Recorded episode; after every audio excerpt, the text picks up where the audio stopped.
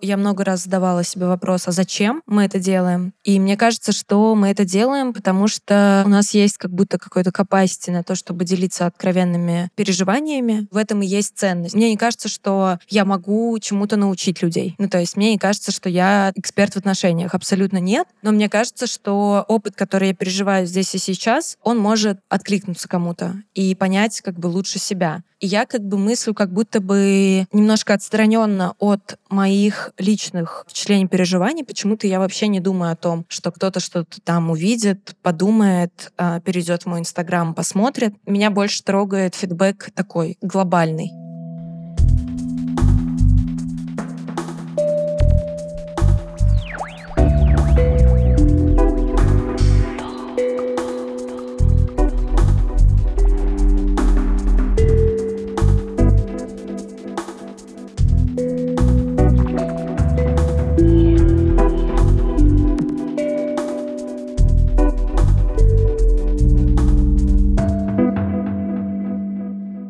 Привет! Это подкаст «Толковальня». Подкаст о проектах студии «Толк», о том, какие темы мы выбираем и почему мы их выбираем. Сегодня мы говорим про наш подкаст «Дрематориум». Подкаст о свободных отношениях, которые герои строят на расстоянии в тысячи километров и пытаются понять, что такое современные отношения сегодня. Мы позиционируем его как аудиосериал слэш аудиореалити. Сегодня в выпуске я, Полина Иванова, руководительница продакшена «Толк», Кульнас Рату и Толя Капустин, участники подкаста «Дрематориум» и его ведущие, и наш коммерческий директор Ива, которая стала импульсом для улучшения этого проекта, поменяла в нем все, и она еще очень любит реалити, практически экспертка, и сегодня мы будем говорить, кто смотрит реалити, почему мы их любим, и похож ли «Дрематориум» на все это. Ива, почему ты вообще любишь реалити-шоу? Можешь, пожалуйста, объяснить, почему люди их смотрят? Два разных вопроса. Почему я люблю и почему люди их смотрят.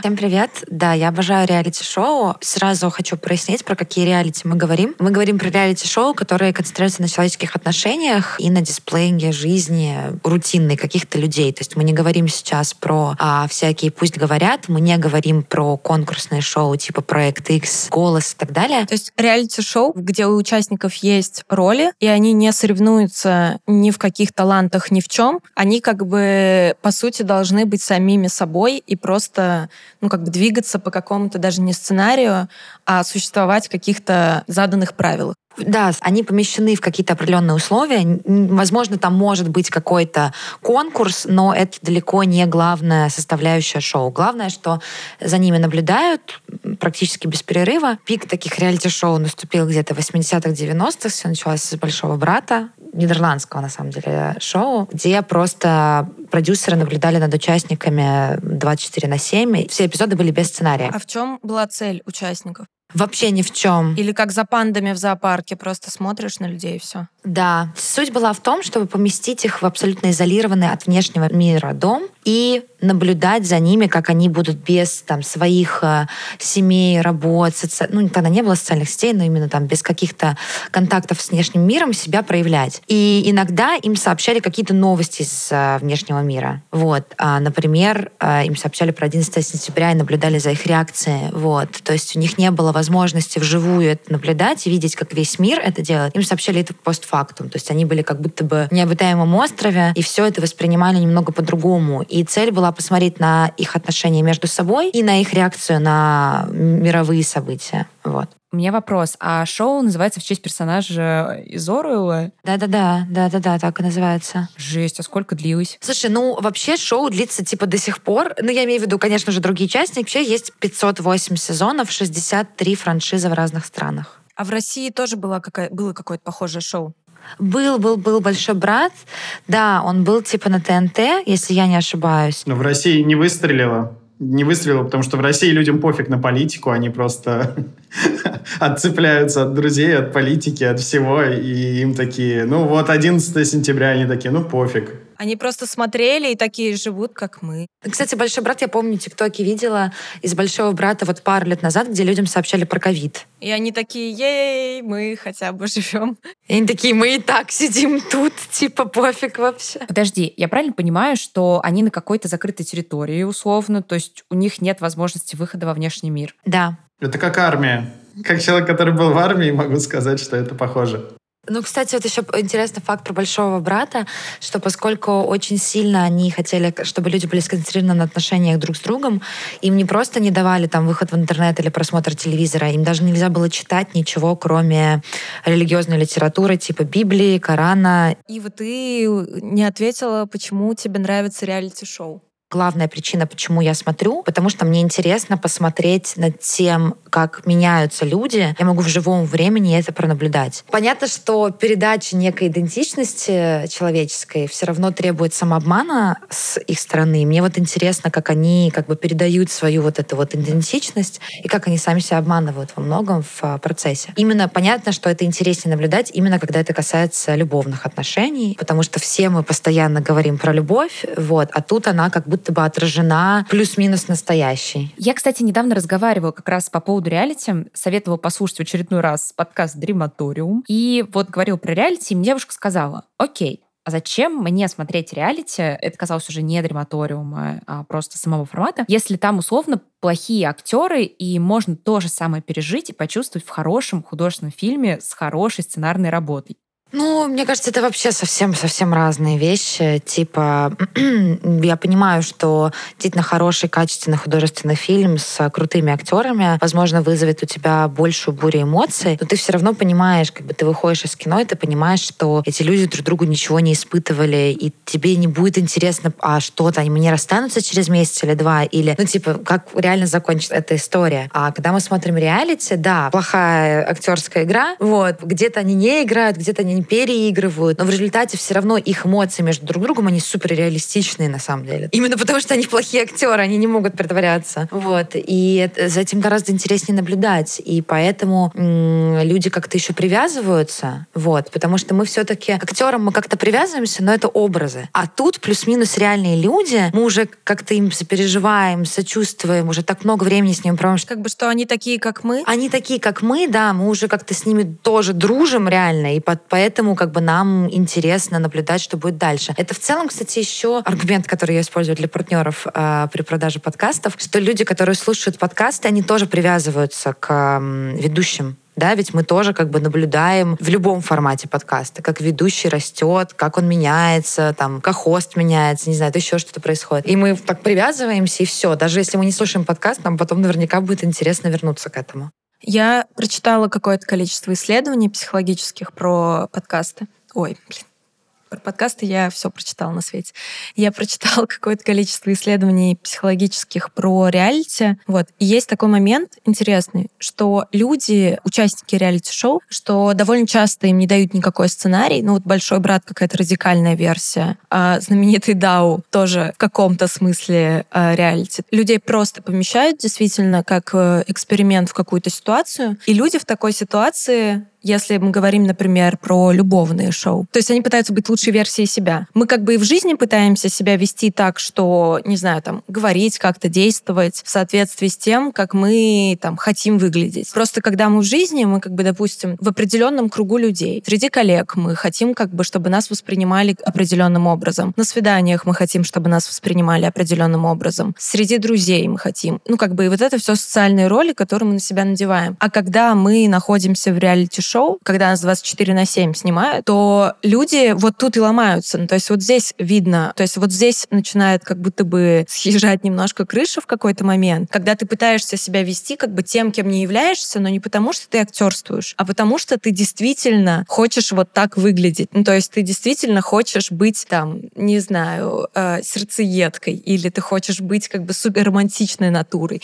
или еще кем-то. И вот это вот как бы выкручено на максимум, и ты можешь посмотреть условно условно какую-то утрированную версию того, как ты себя ведешь в обычной жизни. Ну, вообще, да, я обожаю этот феномен того, что люди, не пытаясь играть, начинают играть кого-то, это просто меня поражает, да, и много исследований на эту тему есть, там, почему так происходит, возможно, это что-то животное, да, какое-то, что-то мы в новое стадо входим, и мы начинаем там адаптироваться, вот, и очень видно по участникам. Я думаю, что, например, есть э, шоу, которое называется Blind Love, это ну, «Любовь слепую», наверное, переведем на русский, да, это где люди ищут себе пару, не видя друг друга, то есть они как бы общаются друг с другом через стенки, вот, у них есть какое-то количество свиданий, которые они пройти. Дальше они выбирают себе партнера вслепую, делают ему предложение. Дальше они должны там, типа, и дальше у них месяц есть до настоящей свадьбы. И они вот за этот месяц должны влюбиться, условно, в того человека, которого они выбрали вслепую. И очень много есть всяких интервью с участниками после этого шоу, где они говорят, что, блин, ну типа в конце, когда мы, допустим, мы поженились, через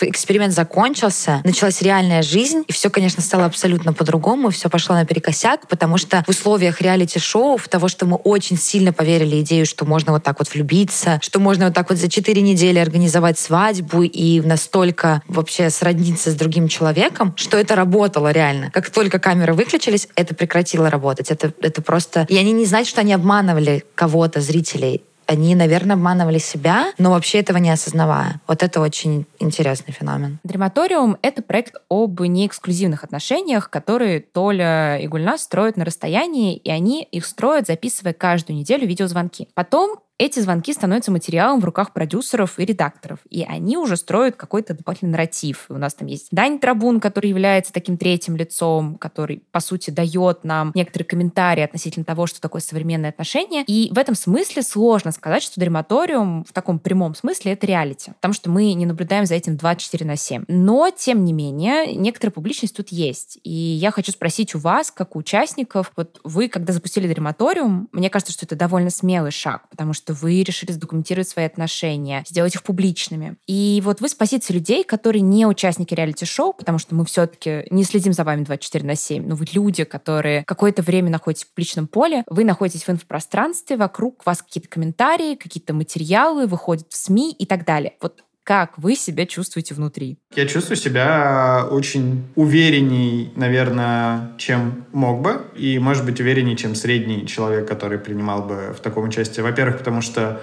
ну, я уже 14 лет веду Твиттер, где все равно что-то рассказываю о своей жизни, о своих переживаниях и о чем-то другом. Вот. И это, конечно, позволяет думать э, и рефлексировать над тем, чем я хочу делиться, что я хочу в публичное поле выкладывать, что нет. Вот. Э, какой я хочу иметь публичный образ, э, насколько он должен на 100% мэтчиться с личным образом.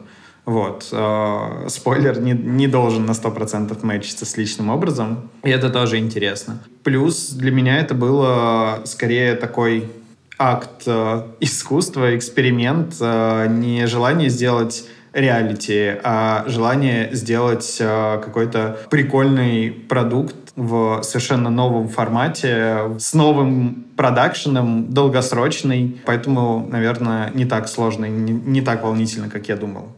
Еще хочу спросить у Гульнас, потому что ты человек, который не смотрит реалити, при этом ты человек, который решился на то, чтобы сделать себя персонажем истории, публичным персонажем, за которым можно следить, можно следить в соцсетях. Расскажи, как ты себя ощущаешь? По поводу публичности, вот я слушала сейчас то, что говорил Толя про какой-то публичный образ, и мне кажется, как будто у меня такого нет, потому что я не вела 14 лет Твиттер, ну как бы и в целом не была блогером никогда. Я работала с документированием для подкастов. И как бы у меня в целом как будто бы такой подход, что мне нравится честность, мне нравится довольно откровенно делиться своими переживаниями. И не потому, что я хочу ими заполонить пространство, а потому что мне кажется, что когда я разговариваю о чем угодно, ну то есть если послушать за границами, которые я начала делать сильно раньше, чем Дрематориум, то в этой истории для меня было важно, что это некоторый дневник, потому что, мне кажется, это честно. Ну, то есть, как бы, когда я представляю подкаст и разговариваю с умными экспертами и как бы задаю им вопросы, подготовившись, мне хочется создать некоторую горизонтальность между слушателем и мною. То есть я как бы чувствую себя проводником. Я чувствую себя как-то противоестественной, может быть, неорганично, когда я разговариваю с позиции того, что мы сейчас выясним, и я эксперт. Ну, то есть мне как будто важен очень этот connection, и мне хочется дать ощущение того, что слушатель может через меня нормализовать какие-то свои переживания, почувствовать, что это он разговаривает как бы с экспертом,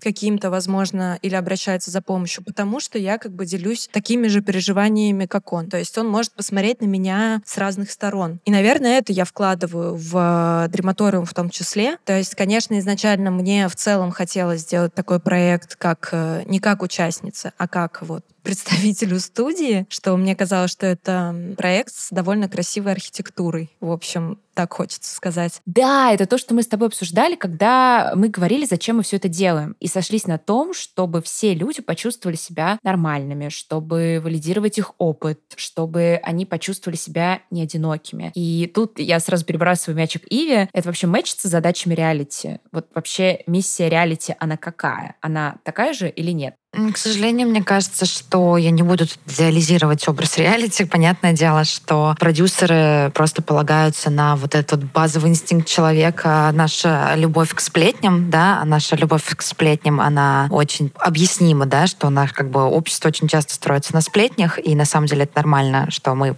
друг о друге разговариваем, мы так объединяемся. Вот, но они, конечно, играют на этом вот, э, на этом чувстве, просто чтобы подогреть рейтинги. К сожалению, я не думаю, что есть какая-то большая миссия, которую они хотят донести. Но я думаю, что то есть есть все равно какое-то желание что-то людям показать. Ну, то есть как бы вот это вот шоу, которое уже упоминалось, э, да, это «Любовь вслепую». Я думаю, что тут есть определенный месседж, да, и месседж в том, что, типа, все-таки можно влюбиться вслепую, и хотя бы мы должны чуть больше доверять как бы не э, внешнему виду, а именно разговорам. To, to handle все-таки больше про то, что секс — это круто и важно, но сейчас очевидно, что мы слишком много общества делает внимание на сексе. Иногда клево сделать шаг назад и посмотреть на отношения без него. То есть все равно но что-то вкладывается. И часто люди себя ассоциируют с участниками и чему-то реально, ну, как бы учатся. И у меня были такие моменты, когда я что-то смотрю, и я понимаю, что мне очень нравится какой-то определенный человек, мне очень нравится, как он себя ведет, и там, я не знаю, мне хочется чуть-чуть перенять какие-то паттерны поведения. Конкретно для меня, например, подкаст «Дрематориум», правда, мне, ну, там, типа, помог в чем-то. У меня сейчас а, есть отношения, в которых очень много недосказанностей и непонятностей, и смущения, и поэтому у меня много тревоги. Иногда я вас слушаю, или там разговариваю с вами про ваши отношения. И это меня вдохновляет, и я думаю, блин, действительно можно поговорить, и станет гораздо-гораздо легче. Клево, что у вас это главная миссия. Но ничего плохого нет в том, чтобы играть на желании людей сплетничать, пожалуйста. Это окей, это нормально.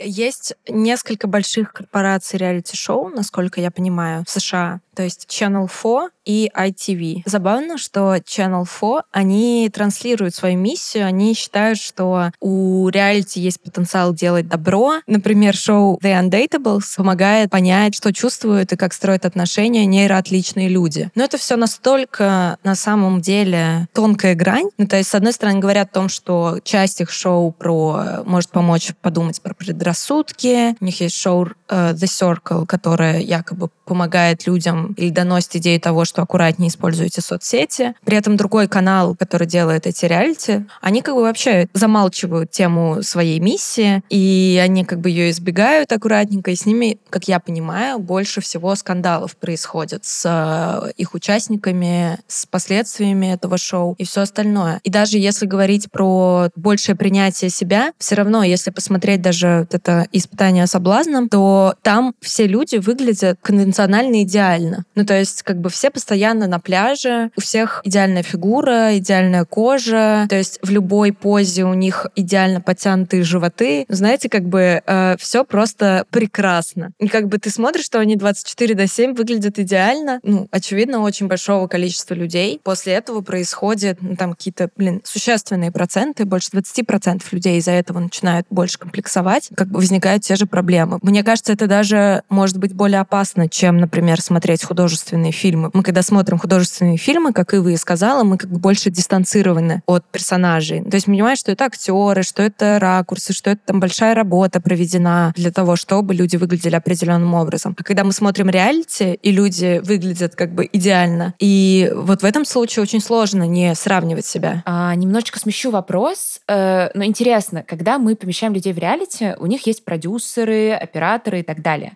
Расскажи с позиции героини, как у вас выстроен вообще процесс записи, документации вот этой вот, что происходит за теми 40 минутами, которые мы слышим потом? А пусть расскажет Толя, потому что у меня, мне кажется, профдеформация. Ну как это, это выстроено? Мы садимся на балкон говорить и завтракать, Гульнас задает какие-то сложные, неудобные вопросы, а потом я узнаю, что этот разговор записывается. Такое было один раз.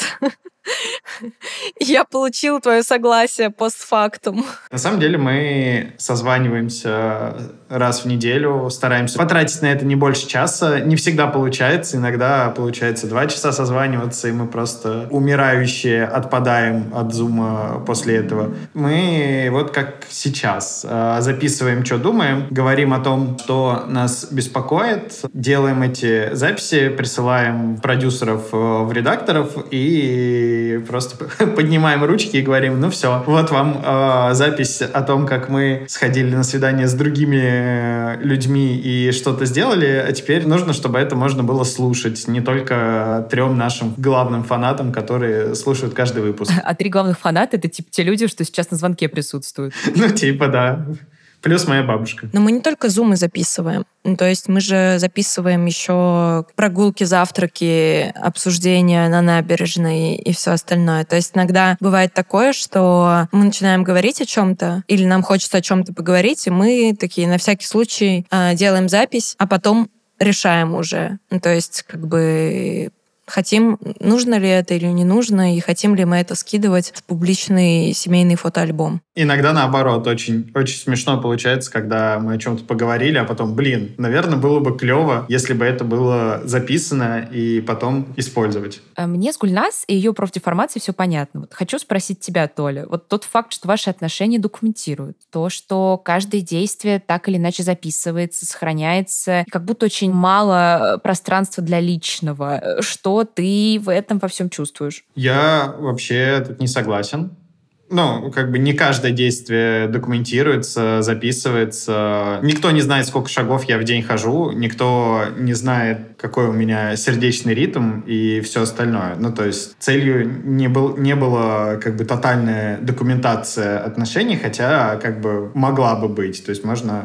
трекер настроения каждый день скидывать. А, ну, как бы мы решили в эту сторону не идти. А про публичность, ну, мне кажется, что Тут мы можем обсуждать, что мы можем из э, личного, интимного вытаскивать в публичное поле, а что нет. Ну, раз в пару недель точно у меня, например, встает вопрос, смогу ли я это запостить в Твиттер. Вот, э, эту фотографию, эти мысли. Публичность э, отношений, она не самоцель. Цель подкаста для меня — это исследование, документация, посмотреть, как это все вообще работает и показать наружу в мир, что и вот так вот тоже можно. Потому что мне пишут совершенно разные люди, с которыми я общаюсь, с которыми я не очень общаюсь, и говорят, что они слушают наш подкаст, э, находясь в сложном формате и, или непривычном для себя формате отношений, и их это вдохновляет, что можно говорить э, друг с другом. Э, знаю людей, которые вместе слушают в паре наш подкаст и потом находят темы для обсуждений в паре. Вопрос был, не страшно ли мне, что все публично? Нет, не страшно. Я рад, что получается таким инструментом, как э, публичность в обсуждении загонов и проблем, менять мир в лучшую сторону и помогать людям отстать от себя. У меня вопрос есть. Наверное, больше пока как Толя, но в целом,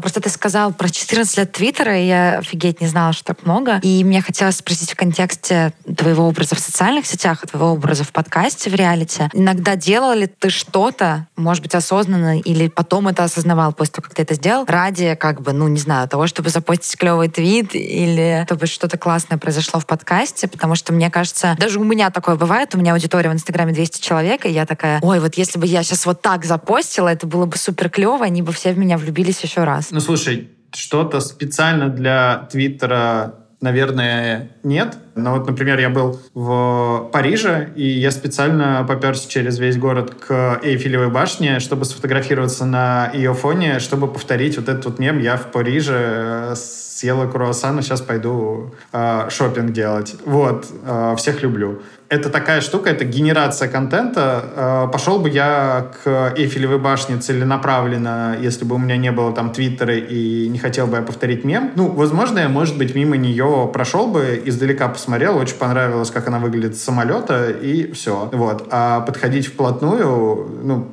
для твиттера, для мема, да. Пошла бы я на 9 мая в Триптов парк, если бы не за границами, нет, не пошла бы, держалась бы как можно дальше от этого места. А в драматориуме вы чувствуете такое, что вот все равно что-то проскальзывает? Хочется, чтобы дрематориум был э, документацией жизни, а не жизнь была ради дрематориума. Ну, то есть, если мы как бы исследуем не эксклюзивность в отношениях, хочется исследовать это ради себя, а не ради прослушиваний. Ну, то есть, кажется, что если мы искренне это исследуем, и нам искренне интересна эта тема, то, вероятно, найдутся люди, которые захотят это послушать. А становиться генератором неэксклюзивного контента Ой, эксклюзивного контента, а не эксклюзивных отношениях, вот. вот такой каламбур. А, очень не хочется. Ну, то есть не хочется замыкаться в какой-то одной идентичности, вот, при том, что я, например, в отличие от э, Гульнас, пока не чувствую вот это вот э, замыкание и небольшого истощения. И да, во-первых, наш коммерческий директор сейчас скажет, в смысле не для прослушиваний. Вы что, делаете все для прослушиваний?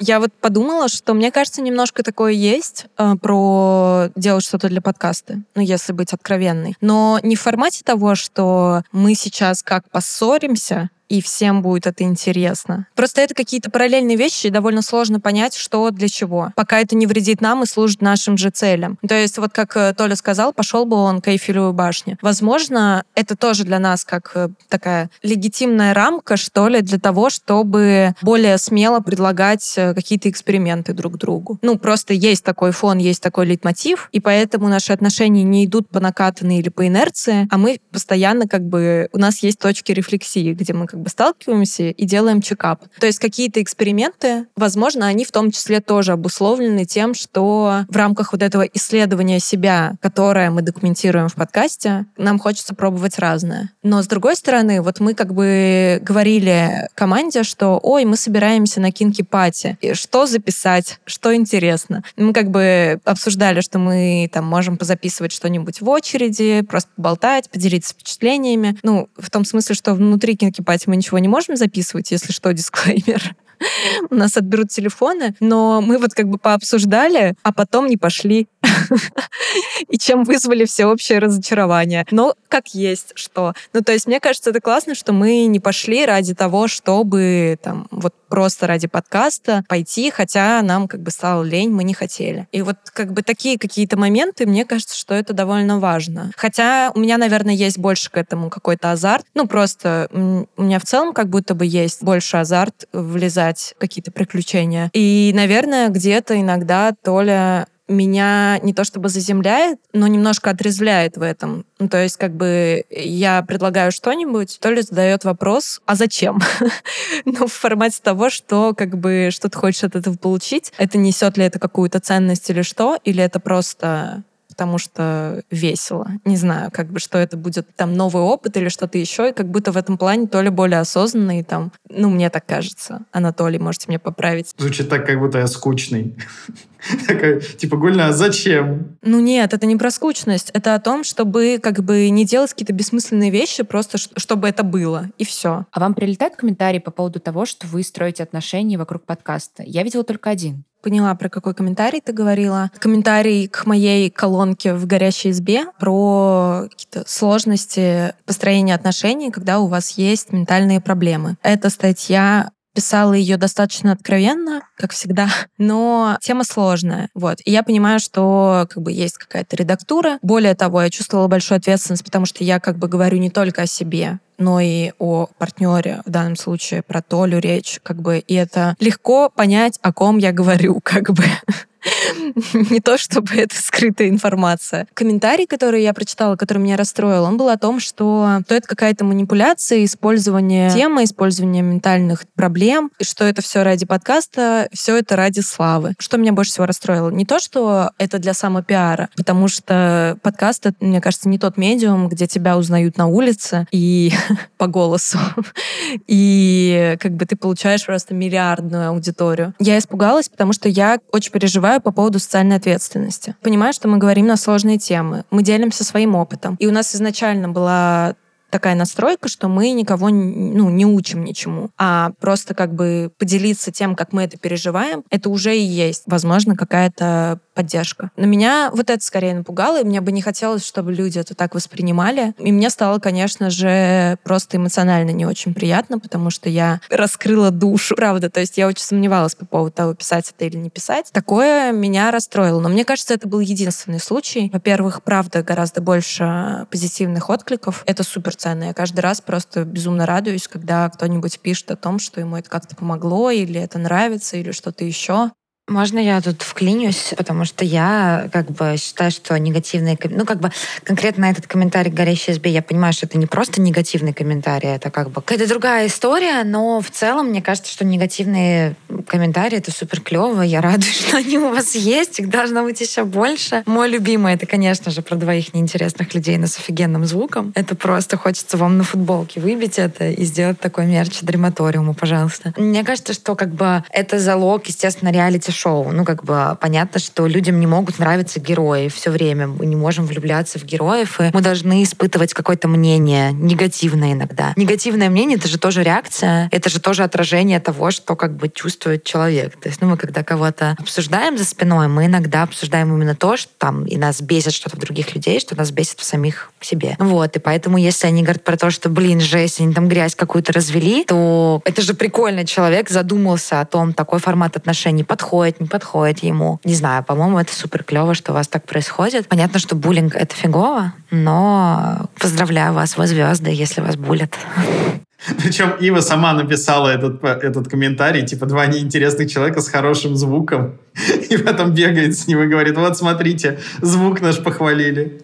Вот у нас первый сезон, и дальше некоторая точка, в которой нам интересно самим, будем ли мы продолжать. Или многоточие. Или многоточие, да. Что думаете? У нас тут разные мнения или нет, а, а, Анатолий? Мы не синхронизировались. Мы не подготовили ответы. Мы не синхронизировались, потому что, ну, я думал про это. Я помню, что ты говоришь, что не хочешь быть участницей реалити-шоу. Я не знаю, чем закончится первый сезон Дрематориума. Я правда не знаю. Никто не знает. Я думаю, даже Гульнас не знает, чем закончится первый сезон Дрематориума. И я не знаю, может быть, там сценаристы э, нам скажут, давайте запишем еще два спешала. Вот, и после этого мы поймем, что, ну, на, нам больше нечего сказать. А может быть, мы, закончив первый сезон, очутимся в Намибии, условно. Э, вдвоем и будем рассказывать, как строим дрематориум посреди Африки, условно. Ну, то есть я не могу четко ответить на этот вопрос, потому что я понимаю, куда все идет и про что мы говорим, но не очень понятно, насколько в сезоне будет открытый финал. Ну, то есть будет ли это какое-то закольцованное произведение. Ну, то есть как в Netflix же есть, типа, сериалы, которые специально рассчитаны на один сезон. Ну, то есть это как просто многосерийный фильм. А есть э, те, которые специально сделаны так, чтобы просто повторяться, повторяться и повторяться. Вот, я думаю, что нам точно есть что сказать и про что рассказать там на 10 сезонов вперед. А вопрос, наверное, в том, сколько увлекательно и интересно это будет слушать и насколько это будет менять мир. Потому что рассказывать-то и говорить, и болтать, и гулять, записывая наши прогулки или наши разговоры на балконе, мы можем ну, еще, еще сто лет. Вот, и думаю, что мы не выговоримся. Вопрос, получится ли из этого сделать э, продолжение или какой-то спин нашей истории. У меня есть несколько опасений по поводу продолжения подкаста, потому что хочется, да, во-первых, хочется первый сезон закончить и понять, как бы, есть ли в этом потребность и какая миссия будет у второго сезона, если мы будем его делать. Но еще то мне бы, с одной стороны, с точки зрения стратегии толка, за которую я отвечаю, мне не хочется, чтобы это превратилось в какое-то выдохшееся шоу, которое просто по инерции там продолжается где-то на задворках. Знаете, там идет не в прайм-тайм.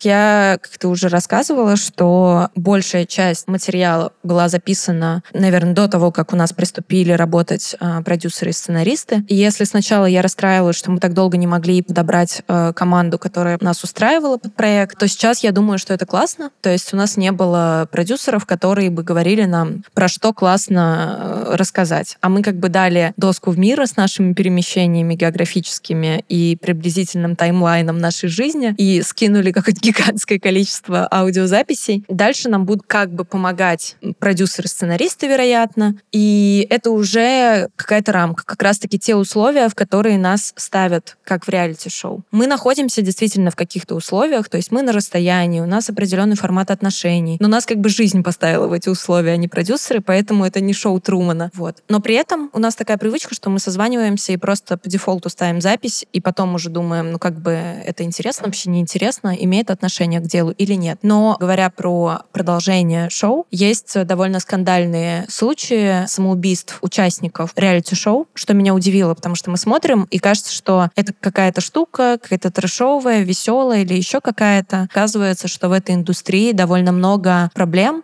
и люди борются за то, чтобы у участников была психологическая поддержка. Там должны работать ну, группа подготовленных психологов прямо на съемочной площадке. Но еще что меня удивило, что большая проблема даже не про процесс, когда вы находитесь внутри этого эксперимента, а поддержка после. И есть программы по выходу из реалити-шоу. Представляете? Ого, это как PTSD же, да? Для военных есть такие программы, когда ну, помогают нам выходить. Жесть. Вот. И я боюсь, что второй сезон сезон может быть уже не документацией, если мы будем продолжать его в таком же формате. А превращать его в настоящее реалити-шоу мне бы очень не хотелось. Когда я думала про следующие сезоны и вообще, то есть погрузилась в эту тему и вот читала психологические исследования разные, помимо того, что есть много сложностей с тем, как продакшн реалити-шоу позиционирует себя или пытается как-то замалчивать тему самоубийств, вот этих психологических проблем участников. То есть я читала именно про участников. А, понятно, что у зрителей тоже есть некоторые искажения в восприятии себя. Некоторые слишком могут верить в это, копировать эти роли поведения модели.